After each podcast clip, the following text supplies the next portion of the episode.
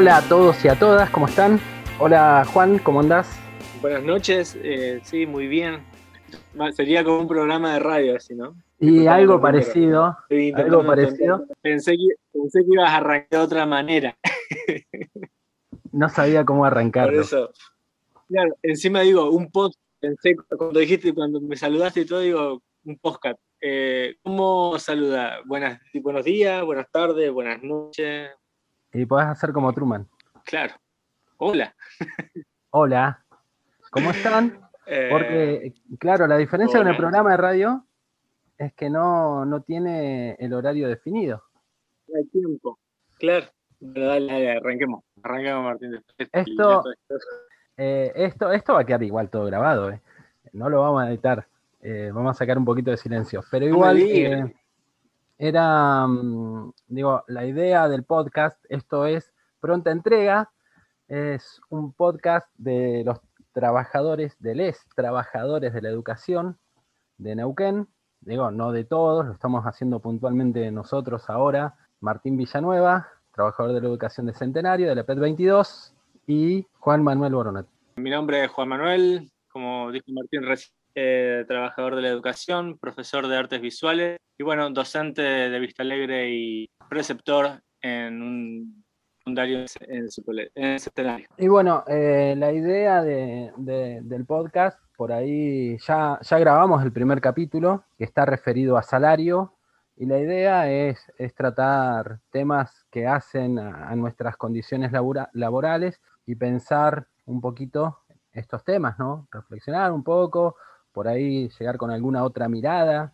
cosa que no, por ahí no estamos pudiendo hacer eh, en el reciente conflicto que terminó, eh, no, no, podíamos hacerlo porque, bueno, las asambleas como que están muy limitadas, tenemos tres minutos por orador, entonces es difícil poder dar una posición completa eh, en, un, en tres minutos, ¿no? Entonces, bueno, dijimos grabemos algo que, que no tenga ese límite de tiempo, más que la paciencia que tenga quien lo va a escuchar, ¿no?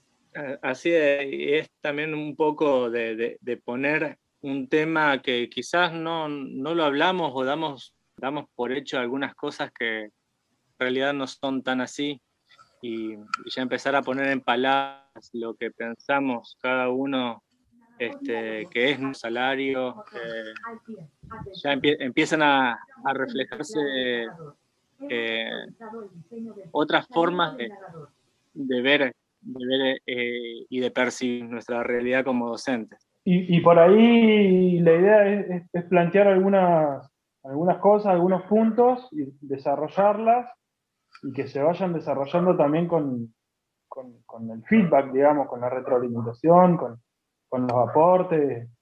Eh, está bueno, ¿viste? Hay, hay un montón de cosas para, para desarrollar. Hay un montón de cosas para desarrollar salario, sindicato, dominación ideológica, participación política partidaria. Eh, está bueno, sí, me parece interesante. Ni hablar. El podcast va a estar eh, publicado en, Spotify. Eh, vamos a habilitar redes, estamos habilitando redes y contactos, formas de contactarnos, que nos puedan escribir, nos puedan mandar mensajes de voz. Vamos a subir también a YouTube. Vamos a crear el canal de YouTube que se llama Pronta Entrega. Creamos ya también un Instagram que es, es Pronta Entrega y el correo electrónico que es es gmail.com. Ahí nos pueden escribir en YouTube. Vamos a tener un, enlace para que nos puedan mandar audios y nosotros los podamos integrar al podcast. Así es que eso en principio es el contenido del podcast que, hemos charlado hasta ahora, ¿no? Decía antes que ya teníamos un episodio grabado, que lo grabamos por allá por el 25 de febrero, incluso antes de que arrancara la huelga, pero no teníamos el nombre, por ejemplo. Y el nombre surge hace dos días, ¿no? Hoy es 18, el 16 Después de la asamblea surgió, de, la última asamblea, surgió el nombre del podcast que se llama Pronta Entrega, que hace referencia ahí, Luchi, Luchi decía que, era, que estaba bueno porque Luchi. es un tema de virus, ¿no? Justo en este contexto de pandemia. Vos, Juan, ¿qué, impresión tenías del nombre? Vamos a explicar el nombre, porque así como dijo Luchi, un tema de virus en, época de pandemia, eh, ¿a vos a qué te refería? No, en realidad, eh, no, no, no, le, no me pareció, este, no sé, me pareció que, estaba bien, que había que darle una identidad esto y no, no, no, me, no me pareció bueno ni malo en realidad me pareció necesario. Sí que me parecía que estaba bueno ya tener algo, algo más armado como para empezar a subirlo. Así que por ello, es más, no lo relacioné enseguida con el tema de. Cuando, cuando Luchi lo, menciona, ahí eh, hice, hice un poquito de, de, clic con el tema nada más. Ah, a, mí eh, me surgió también por el tema de, llevar un mensaje, ¿no? Y por eso la, fotito ese de, las cartas, que es una forma de, llegar, de entregar un mensaje, y, bueno, esto que menciona Luchi también de, tener el feedback, de, que nos puedan eh, dar mensajes, nos puedan decir qué les parece, eh, estaba bueno. Y después eh, hay, hay, uno puede relacionarlo a lo que quiera, ¿no? Sí, el tema es, eh, si lo relaciono al tema, bueno, justo porque es un tema de virus, es muy erótico el tema, es muy porno. bueno, creé, también, creé también un, canal de, Telegram. Vieron que, ahora con, el tema de, WhatsApp y de la nueva actualización de las, de las condiciones del contrato de, al que uno se presta cuando instala la aplicación, que pueden compartir los mensajes, bueno, venía toda una cuestión ahí mucha gente se mudó, empezó a usar Telegram y Telegram tiene la, característica de que, de, que te, de que podés buscar el grupo, pones en el buscador pronta entrega y te aparece. Y para crearlo agregué a un cumpa. Y lo primero que me preguntó es, ¿me puedo estimular? Con música y alcohol. En Telegram y en Telegram también se pueden, se pueden compartir videos y y bueno, y el podcast también se podría llegar a compartir ahí con, formato de video. Sí, porque, Claro, porque digo, no, no, entendí bien. Este, mm. entiendo que bueno, que hay uno, el, tema de, de, WhatsApp que tiene todo este nuevo, estas nuevas maneras de manejarse. ¿Por qué decidiste bien abrir el Telegram? Porque bueno, yo vengo consumiendo contenidos así eh, de, de, videos y, por ejemplo, canales de YouTube que tiran, eh, cuando publican algún video, lo, tiran por Telegram, entonces apenas sale, vos ya lo podés incluso ver desde Telegram, te abre el enlace al video y lo podés ver ahí, y es una forma, igual que, el, Instagram, de, llegar. A quien no tiene Instagram, pero tiene Telegram, nosotros vamos, publicamos, ya está subido el podcast, y directamente lo pueden escuchar de ahí, y no tenemos que pasarlo por, por, un grupo de WhatsApp que tiene una cantidad reducida de gente. Eh, pueden tener, creo que 10.000 personas el, grupo ese de Telegram. Así es que es bastante amplio. Es, una forma de, llegar y decir, bueno, acá está el contenido. Claro, bueno, y además que también hay restricciones para compartir, pero sí te va limitando para compartir dentro de WhatsApp. Este, que en Telegram me parece que eso no sucede. No, eh, pero aparte eh, otra cosa es que... un poco que ver con eso, ¿no? Claro.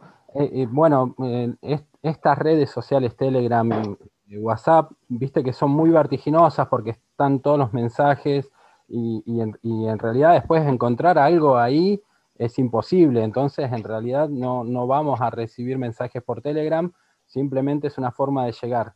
Los mensajes van a venir por, mail, los comentarios de, Instagram eh, o por, comentarios de YouTube o directamente por, por mensajes de voz que, van a encontrar también, seguramente lo vamos a compartir por Telegram y por el comentario de YouTube, ¿no?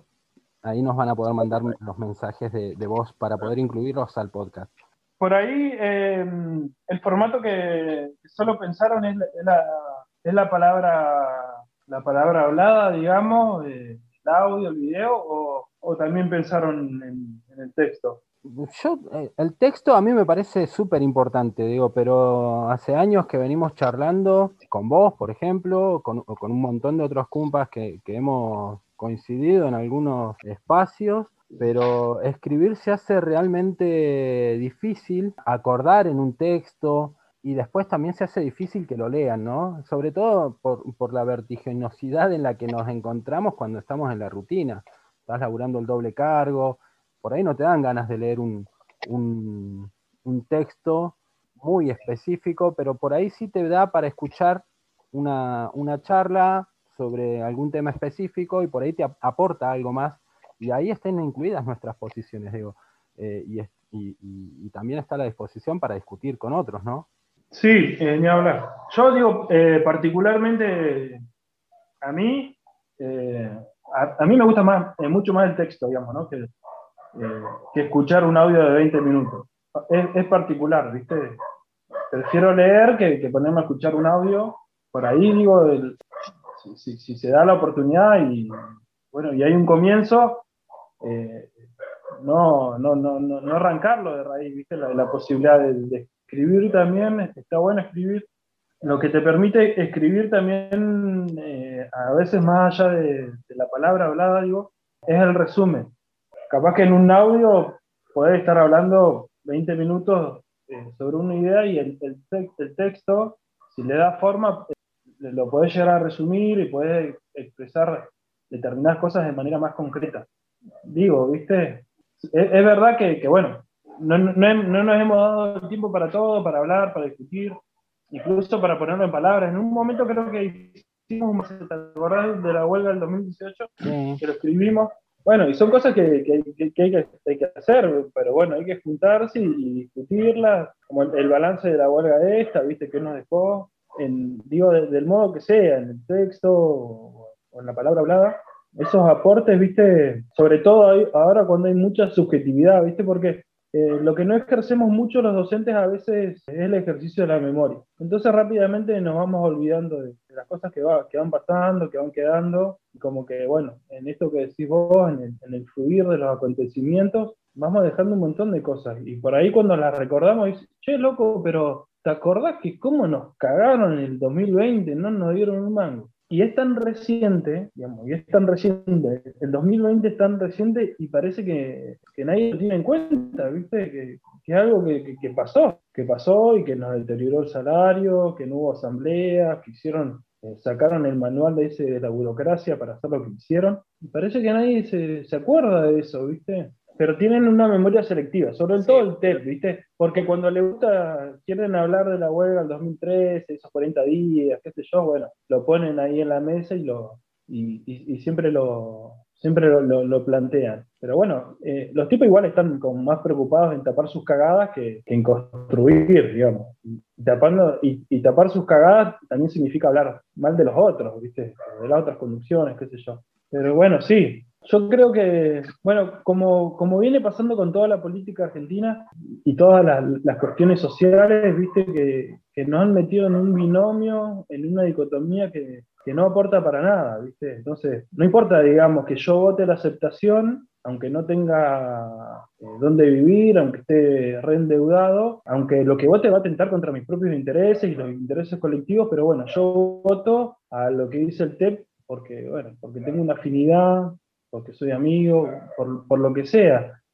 Y la verdad que eh, en algún momento hay que correrse de, esas dicotomías porque, bueno, lo vemos, ¿viste? Que me parece que la política es un río y boca, o sos macrista o sos finerista. Sí, me parece que esto que decís del ejercicio de la memoria está, está bueno, pero ¿cómo cuesta llevarlo a las asambleas? Viste que, que, en la sí, es como vos decís, esto de la memoria selectiva, ¿se acuerdan de la parte que interesa a ellos como para para decir que lo que, lo que uno, para desacreditar a otro, ¿no? Para decir que, bueno, el, año pasado el año pasado vos no querías el IPC, ahora estás pidiendo el IPC, pero bueno, ¿por qué nadie recuerda que, eran ellos los que decían no, eh, hasta acá llegamos, no podemos conseguir nada y si, y si no fuera por la base no hubiésemos llegado a un mejor acuerdo que fue el, al que llegamos. Y bueno, es terrible eso de que, bueno, que, que acomoden también los oradores para tener la última palabra y ser quienes, quienes cuestionan a los demás y desacreditan y tildan de, de, no luchadores o de no participar o de como tenés menos experiencia o menos años de antigüedad en la docencia, no podés hablar porque no estuviste en el 94 en el puente. Sí, fue en el 97. 97. En el 97, lo que dijo la compañera, en el 97, en, el, Sí, sí, sí, está bien, no, pero yo digo que... y yo creo que en ese, en ese piquete 97... le rompí la camioneta a un viejo que nos quiso pasar por arriba. Así, y no me voy a poner a decir esa boludeces, ¿viste? Sí, yo en el 97 estaba. Lo que pasa es que hay una restricción del debate tremenda. Realmente no, no quieren debatir, no quieren aportar, no quieren construir a, a través del debate. Porque yo digo, eh, ¿cómo Guagliardo cuando se junta con el gobierno está ocho horas debatiendo? Está ocho horas, pasan a cuarto intermedio, van al otro día, van al... Y nosotros tenemos tres minutos de discutir. Es una locura. Realmente lo que no quieren los tipos del debate, porque vos imaginate, somos acá tres personas y hace una hora que estamos hablando. ¿Cómo querés que se expresen 400 personas en una hora? Es imposible. Entonces, bueno, acortar los tiempos, reducir el debate. Y reducir el debate es realmente peligroso, no solo porque no aportás ideas, sino porque no construís para la organización, para la huelga, para la lucha, no construís una mierda en, tres minutos. Y como que bueno, lo que pasa es que cada uno tiene esas posiciones tan fijas también, que van a votar, viste, de una manera tan obsecuente, que, que, es difícil entrarle, ¿viste? Sí, loco, pero si no te alcanza la guita, eh, por, por, más que vos, eh, vos seas del TEP, no, no, no, no, te alcanza la guita, ¿viste? Y hay un, como un nivel de, fanatismo tan implícito, porque vos eh, podés ser peronista, podés ser kirchnerista, te puede gustar, al ver lo que no podés negar es la realidad. Yo puedo estar de un montón de cosas de acuerdo con el peronismo, porque creo que es el partido que ha representado a los trabajadores, porque ha ampliado los derechos. Lo que no me puedo hacer es el pelotudo y decir, está aumentando la nafta todos los días, no me alcanza la guita, me congelaron el salario, hay un montón de desocupados, hay un 45% de pobreza, hay represión por todos lados. Entonces, viste, el nivel de fanatismo con, el que se... Por decirlo otro, Luchi, decir, no me alcanza, no, no voy a poder pagar el crédito el mes que viene, pero voy a aceptar, esto me sirve ahora. Eh, eh, es, ese nivel de hipocresía es peligroso para todos al final, porque mm, terminás aceptando algo que está mal, parte dirigente, este, que, que terminan presentando una asamblea diciendo que ellos están representando a un sector gremial que vienen con un mandato que es el que van a poner en la mesa para que se vote y, de, alguna manera están diciendo que ellos tampoco están de acuerdo, pero que tienen que, pero que, tienen que empujar para que, ese, para que ese mandato salga y se vote. Y bueno, pero muchas veces está, está reflejado esto de que ni siquiera ellos están de acuerdo en lo que se, en lo que se presenta. Entonces eso también es, es sumamente peligroso. Me parecería que, que, que, sería más honesto decir, bueno, vamos, venimos acá, los vamos a escuchar y vamos a representarlos a ustedes, no, no, no representar a un, a un sector, no sé, ahora en este caso el TEP, sin escuchar a los demás. No, no me parece lógico, pero bueno, sé que es así y sé que hay que bancárselo así y hay que, y hay que pelear contra eso. Hay que pelear contra eso y esta es una forma, ¿no? Yo creo que, que, es súper interesante este, este debate, acuerdo con lo que planteaba Luchi de, de, poder por ahí incluso escribir, que, que, es una, por ahí esto puede servir de, punta para, para, después ir escribiendo justamente. Con, el capítulo de salario, yo lo he escuchado como 40 veces ya. Y la primera vez que lo escuché me di cuenta que quedaron cosas afuera, pero también creo que es necesario arrancar un debate seguramente con los aportes nos haga la gente, eh, haremos otro, un, postdata, eh, siguiendo en esta línea de, mensaje, un postdata de, salario, teniendo en cuenta otras cosas y algunas cosas que nos faltaron decir. Y, en ese sentido también me parece que podemos hacer algún, algún otro episodio que sea el, el balance de esta huelga. Y también podemos hacer otro episodio que sea una, una reconstrucción histórica, digo, porque eh, en el 97, cuando matan a Teresa Rodríguez, se, logró la no implementación de la ley federal en, Neuquén. Entonces, bueno, por ahí hacer un raconto, tenemos muchos cumpas muy valiosos que la han pasado, que nos pueden contar también esto, hacer un poquito de historia, eh, decir que, no siempre hemos ganado. después en el 97 también, en el 97 estuvo una lucha estudiantil muy, muy grande y que hubo muchos años, muchos años, muchos meses de, de toma, estuvieron como tres meses de toma los estudiantes de los secundarios. Eso me parece también es, es importante dentro de ese periodo. Totalmente, hacer un raconto. La necesidad eh, estaba en todos lados. Y, justamente esto de, tomar varios sectores, ¿viste? Y, también que este podcast sirva no solo para los trabajadores de la educación, porque lamentablemente la realidad del salario no es solamente para los trabajadores de la educación, es de todos, es un problema de, de la mayor parte de los trabajadores. Entonces, bueno, ampliar un poco la mirada eh, poder sacar algo que construya, y esto es justamente también, sí, nos bancamos en la asamblea porque hay un, apañamiento también a esa política y empezar a, discutir para, desterrarla, para desterrar esta política, para que podamos debatir, para que los compañeros y las compañeras tengan más herramientas. Eh, no es que nosotros las tengamos todas, pero bueno, abramos el debate. Sí, che, eh, no, por ahí para, para que mm, para que ponga su, su, punto de su mirada, ¿viste? Que Juan, bueno, hablaba de las luchas estudiantiles del, del 97, digamos, eh, ¿qué fenómenos han acontecido para que, digamos, esas luchas estén totalmente silenciadas? ¿Viste? No, no, no hay ningún agite estudiantil, ni de centro de estudiantes, ni de organizaciones. ¿No les parece como raro también, viste, que, bueno, en este momento de pandemia, que hay que volver a la escuela, que no hay que los propios estudiantes no tengan organizaciones ahí como para llevar esas reivindicaciones, ¿no? Es muy, muy raro. Yo me acuerdo eh, 97, 98, de estar en, las marchas como estudiante y, ver el, eh, a la coordinadora de estudiantes secundarios, a, este, bueno, eran, eran varios, ay, no me acuerdo cómo se llamaba el otro, eh, pero eran eran muchísimos, éramos muchísimos estudiantes en la, en la calle. Este, me acuerdo que habían asambleas constantes, este, visitas entre, entre estudiantes en escuelas, era, era muchísimo. Lo que sí, también por ahí me, me acuerdo de haber visto con mi hija algunos colegios que han tenido centros de estudiantes y que se han movilizado para, para reclamar por, por aulas, pero, pero me quedaba esa sensación de decir, loco, qué fuertes que estaban antes y, cómo se fue apagando todo eso, ¿no? Y ahora prácticamente no, no, no están.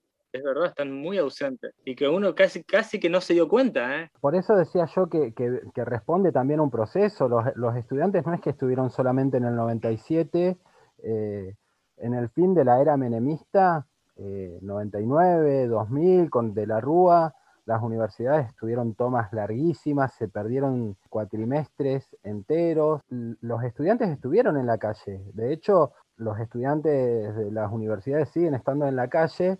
Lo que pasa es que eh, no tienen, y, también nos pasa un poco nosotros como organización, no tenemos un poder de coacción que, le interese a la, a la sociedad, ¿no? Porque los estudiantes paran, se movilizan, acompañan las luchas porque las creen justas y se apropian, y, después las dan desde los lugares que pueden, pero, pero no le importa a nadie si ellos se movilizan. Si, la movilización siempre repercute, pero no le importa a nadie si ellos deciden no tomar una clase hoy para marchar y para solidarizarse con alguna causa justa, que hay miles. Si uno mira de cerquita, los estudiantes de la Universidad Nacional del, Comahue están siempre presentes, los y las estudiantes. Con la CUES, con los estudiantes secundarios, también ese proceso lo acompañaron 2000, 2001, hasta el 2006, que hicieron una toma impresionante del Consejo por un, por un tiempo prolongado, y que esa toma resultó en que el gobierno dijo que hicieron destrozos por 6 millones de, de pesos, que ahí no eran dólares porque ya habíamos salido del 1 a 1, pero, pero lo aprovecharon y también hubo una, cuestión persecutoria a los pibes, ¿eh? a los pibes y a las pibas. De ahí hubo un, como un seguimiento más fuerte a ver quiénes eran los centros de estudiantes, se los marca, y, de a poco también se los culpó, la sociedad también no los vio muy bien, pero en el 2006 ellos lograron que, las escuelas salieran, lograron la, una mejora en las partidas para taller, en ese momento yo estaba en Cenillosa, eh, en una escuela que, funcionaba en una casa. Nos llamaron para darnos todo lo que necesitábamos. Eh, de esa lucha de estudiantes nosotros salimos con, un vicedirector para la escuela, cargos que no teníamos, bibliotecarios, y lo lograron los estudiantes. Después, obviamente, eso lo pagaron caro porque, porque obviamente los desintegraron. Sí, también hay una construcción del corrimiento del interés político, ¿viste? Eh, parece que, que, participar en política, política, una práctica social cotidiana, eh, es una cagada, ¿no? Es, de vago, no, corresponde. Y bueno, son todas ideologías que, que se han ido metiendo de una manera u otra y yo los veo bastante desinteresados a los pibes en ese sentido. El único eh, aporte que, le han metido es, votar un poco antes, ¿viste? Y parece que con eso eh, se, ejercen los derechos cívicos y sociales sin ningún reclamo. Yo realmente lo he visto muy ausente a los pibes en la calle y bueno, particularmente yo los veo en otra, los pibes, totalmente en otra, totalmente desinteresados por, por las cuestiones que, que, por ahí les tendré que, comprometerse un poco más, qué sé yo. Pero bueno, como pasa con los docentes, qué sé yo. Eh, si vemos la cantidad de, números finales en la votación, creo que son 4.000 y algo de, personas que, fueron, que, votaron en la asamblea por el rechazo y por la aceptación, y, y ATEN tiene 12.000 afiliados. O sea, más de la mitad de los compañeros ni siquiera participan ni votan ni se interesan. También digo porque hay una cuestión del, sindicato que han planteado, que han llevado adelante, el sindicato este, que hay un líder, que hay un mesías, que hay un, representante que tiene, ha dejado, digamos, la participación pase, digamos, a, otro plano y que solo le corresponde a, a ¿viste? Yo digo, es, parte del dominio ideológico, ¿viste? Porque no, no, no, si no es imposible que, no te pueda interesar a vos, digamos, discutir de salario. Está complicado eh, y el pesimismo no, no lleva a ningún lado, pero también eh, hay que ver en, qué lugar estamos, ¿viste? Y yo creo que el TEP ha hecho una lectura regrosa de, de esta situación, de los compañeros, de que los compañeros no quieren asamblea, de que si no todos los compañeros estarían pidiendo una asamblea presencial, es que loco, a mí la guita no me alcanza. Y son cosas que, no están pasando, no, no, hay participación, que no más. Eh, Paga internet, rata. No, bueno, digo, que está costando la participación. Bueno, en resumidas cuentas es eso, que, cuesta que el compañero participe, que digamos, en, cuestiones tan cruciales como el salario, donde tendríamos que participar, opinar, debatir, ahí vemos qué, pasa con nuestro salario, eh, lo dejamos en manos de otros, digo, pero porque también hay una imagen, digamos, y hay una representación del sindicato que se va transmitiendo en la que dejamos, digamos, eh, digamos esa ese debate, digamos, y esa representación en manos de, un par de tipos, ¿viste? A lo Moyano, a la CGT. Entonces, que, mi representante vea qué puede hacer, la gestión, cuando, bueno, tenemos que entender, digamos, que, esto es colectivo, que hay una construcción que tiene que ser colectiva, porque si no, no vamos a ningún lado y vamos a estar siempre puteando al TEP. Más o menos así, no sé si era así, pero... ¿En qué se gasta la vida de conectividad? Che, eh, bueno, yo vuelvo a insistir, digo, entramos ahí, le pasamos finito al tema de, concepción de sindicato, que, es un tema que vamos a abordar, que nos tenemos que juntar para, hacerlo, pero bueno, nada, que, el espacio está, nosotros vamos a seguir hablando así, planteando nuestras posiciones, y bueno, esperemos que nos escuchen y que, nos den alguna, alguna devolución para, ver cómo podemos ir avanzando. Me pareció súper importante esto que planteaba Luchi, y mira, ya habíamos planteado antes otro tema que era importante, que era el de la concepción de sindicato, que era para hacer otro episodio, y yo hoy de acá saco dos, uno de historia de Aten, puede ser, y otro de, del balance de la huelga. Sí, me parece que, este último que mencionás estaría, estaría re bueno y, estaría bueno hacerlo pronto, que no pase mucho. Por ahí la semana que viene lo, podemos hacer. Bueno, vamos a tratar de, mantener una, periodicidad de, dos semanas, cada dos semanas poder subir un, episodio. Obviamente que los recursos, esto está hecho totalmente de onda y le estamos metiendo tiempo. Hoy llevamos eh, una hora y cuarto conectados, charlando, y más allá del tiempo que nos tuvimos que hacer para, charlar ahora, después lleva un montón de tiempo de edición y de poder compatibilizar nuestros horarios para, para poder hacerlo. Así es que el esfuerzo es grande, pero nos parece que vale la pena, ¿no? Sí, eh, me parece que también te olvidas de pues el laburo de socializarlo, esto que también tiene una parte importante, y, pero bueno, lo que, lo que decías antes, me parece que está bueno esto de generar el feedback también como para poder ir nutriendo un poco lo, lo, que, lo que se está desarrollando y bueno, para también después desarrollar otros temas en algunos, en algunos futuros.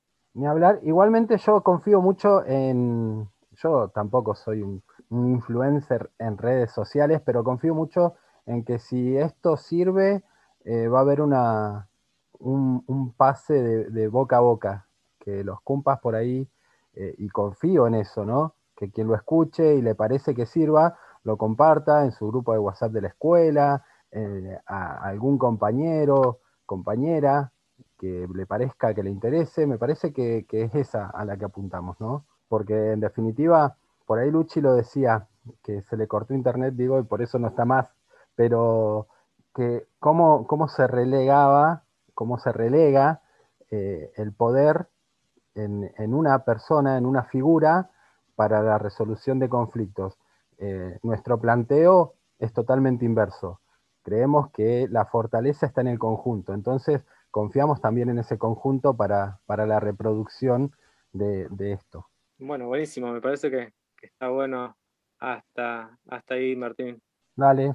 bueno, este, Juan, gracias por el tiempo, loco. Esto quedaría como cierre. Esto quedaría como cierre. Al escumpas, hasta pronto y nos, y nos estamos viendo, nos estamos escuchando. Eh, nos vemos. Eh, Saludos a todos. Nos estamos hablando. Pronta entrega, por favor.